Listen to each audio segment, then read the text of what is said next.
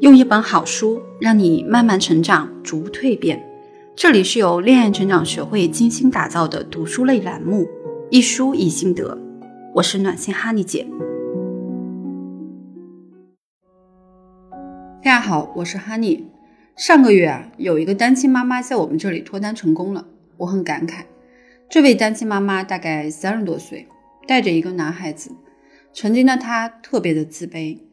觉得自己有孩子，还离了婚，怎么还会有人要呢？虽然离婚以后，他也很勇敢地追求过自己的幸福，但是因为他的自卑，导致了行为上的问题，感情啊总是不了了之。最后他自己也有了深深的挫败感和绝望感。不过现在他已经拥有了一个比他小几岁的男朋友，这个男朋友还没有结过婚。最主要的是啊。男朋友非常爱她，还有她的孩子。其实不少人在未婚或者离异的情况下，也会像这位单亲妈妈一样，会有或多或少的焦虑感和自我批判。比如说，嗯，会觉得我很糟糕，他那么优秀，怎么会看上我呢？没有人愿意接受我，我离婚了，还带着孩子，我已经受到了很大的打击，真的不愿意再相信爱情了。我不知道我是否还能够找到爱情。我之前尝试了十几年了，每次都是失败告终。他背着我和别人约会，还说我抓不住男人的心，这都是我的问题，我真是失败啊！他都是避免和我说话，看来我真是无趣极了。这次约会我表现的不好，中间冷场了，他好像也不想和我说话了。唉。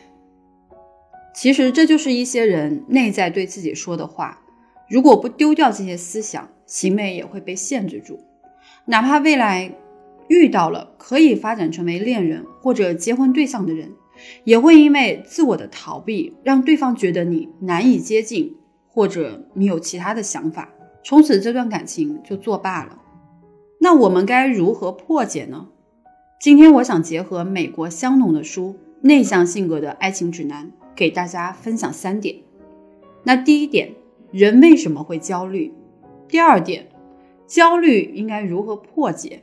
第三点，如何做自我疗愈，让自己摆脱之前不好的经历，增强和他人关系的连接？我们先来了解，我们为什么会对自己做自我批判，会焦虑？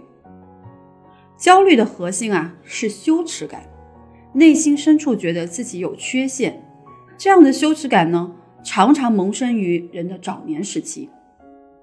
有的人的羞耻感啊，来自于父母和其他成员的言行；有的呢，源于早年被孤立、被欺负的经历；有的源于之前恋爱当中啊，被伤害、被欺骗、被打压、否定的经历。比如说，对方说你这个人真是不女人，一点女人味都没有。那在以后的恋爱当中，被打压的女孩也可能因为约会的不顺利，就归咎于自己没有女人味。其实每个人啊，都会因为一些经历引发羞耻感。有的人把痛苦埋藏在心底，有的人呢，有的人呢，因为羞耻感而产生了自我批判，觉得自己有缺陷，自己不够好，不值得被爱等等。由此啊，还会引发更多的自我批判。而自我批判的产生，觉得自己不配得的感觉，在关系上会妨碍你们的关系深入，甚至会让两个人渐行渐远。因为羞耻感，我们会产生自我批判，同时呢，会伴随焦虑。我们都知道啊，心态不同，关系的走向肯定是不一样的。那我们应该如何纠正这种自我缺陷的感受呢？首先，我们要认识到。别人伤害了你，这不是你的错，你不应该由此产生自我怀疑。同事孤立你，父母批评你，之前的伴侣、男朋友否定你，和你分手、劈腿等等，可能只是他们表达的方式不对，或者他这个人有问题，不意味着你比别人差，不意味着你就不好，不意味着你不值得被爱。第二。我们不要再用自我批判的方式来回应我们的羞耻感。我们可以这么做啊，第一啊，我们可以做一个远距离的观察者，冷眼旁观自己和自己的感受。我们自我批判，通常呢也会带有焦虑。那么，我们首先啊就要解决焦虑这个问题。如何解决焦虑呢？一个有效的方法就是我们要看到我们自己的思想，并看到我们自己，但是我们却要抽离出来。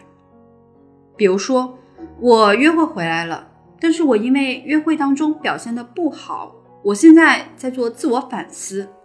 我在想，哎，我当时怎么那么傻呢？当时怎么做就好了？这么想，你会焦虑，会自责，会觉得自己不好，会觉得下次他可能就不想约我出去玩了。那么我们应该怎么做呢？这里啊有一个句式，可以让自己抽离出来。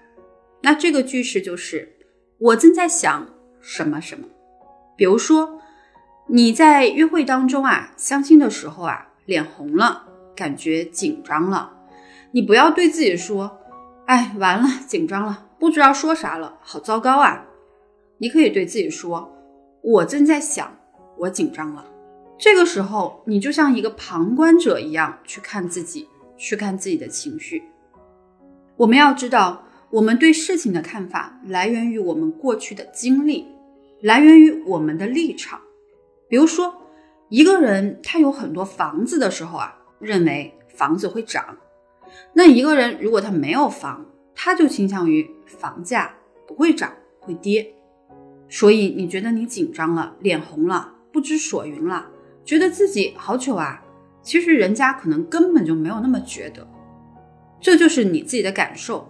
未必它就是事实，你也不用因此自责。即使是事实，你也可以吸取经验教训，去提升自己。其实这都没什么。那第二，我们要用自我同情的疗愈方法，让自己自信，增加和他人的连接。什么是自我同情？简单的来讲呢，就是关心和呵护自己，对自己表达爱和善意。我们用书里的例子来给大家做示范哈，告诉大家应该怎么做。书里的例子是这样的：托德和西蒙约会，开始很高兴，但是约会快要结束的时候呢，托德送西蒙去停车场，找了好久他都没有找到这个停车场，托德迷路了。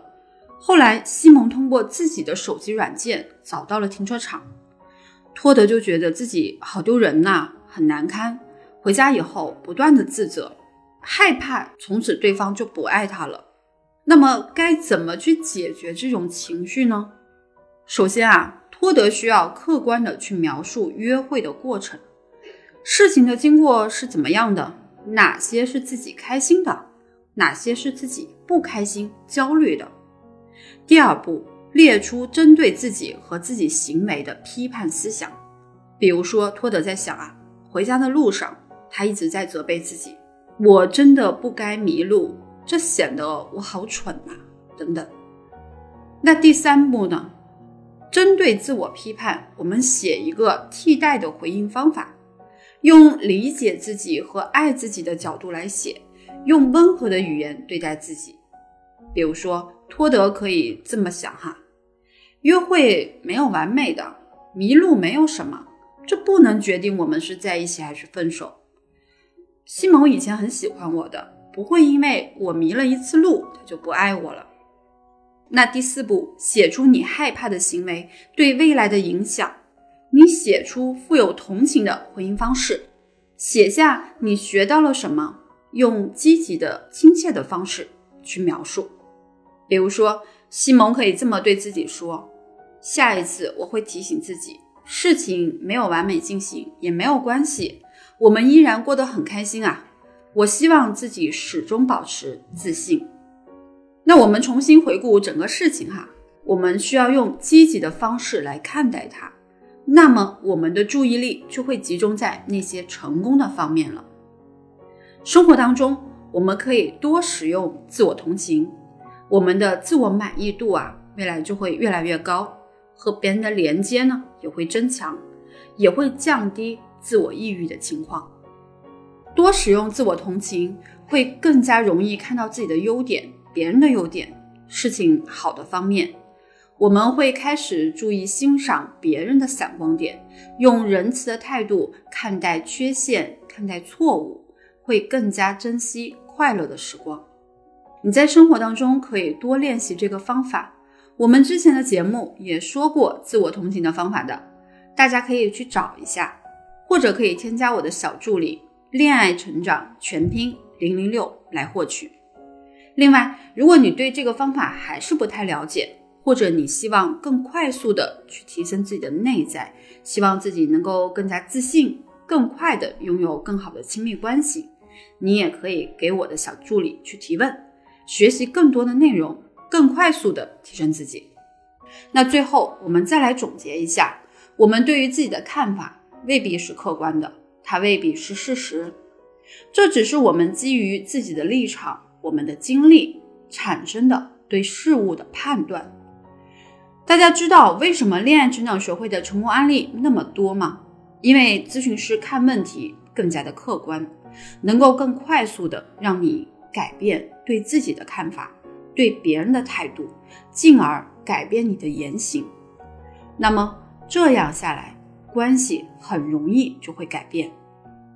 我们有大量难度很大但是成功的案例，我们有信心可以帮助你解决问题。联系我的小助理“恋爱成长全拼零零六”，备注“哈尼姐”，就可以免费获得一次咨询机会。让我们用专业来帮助你进入关系的正能量循环当中去吧。助理每天呢也会分享情感心理干货，这些都是我们老师很多年的经验成果，也是免费给我们粉丝们的福利。所以听完节目不要忘记添加我的助理哦。愿我们的努力让你更幸福。好了，今天的分享就到这里了。喜欢节目的话就订阅专辑，也可以将专辑分享出去。我们下期节目再见。百位情感大咖在线解决你的情感难题，搜索添加“恋爱成长全拼零零六”联系我们，制定专属你的成长计划。这里是恋爱成长学会，您身边的情感咨询专家。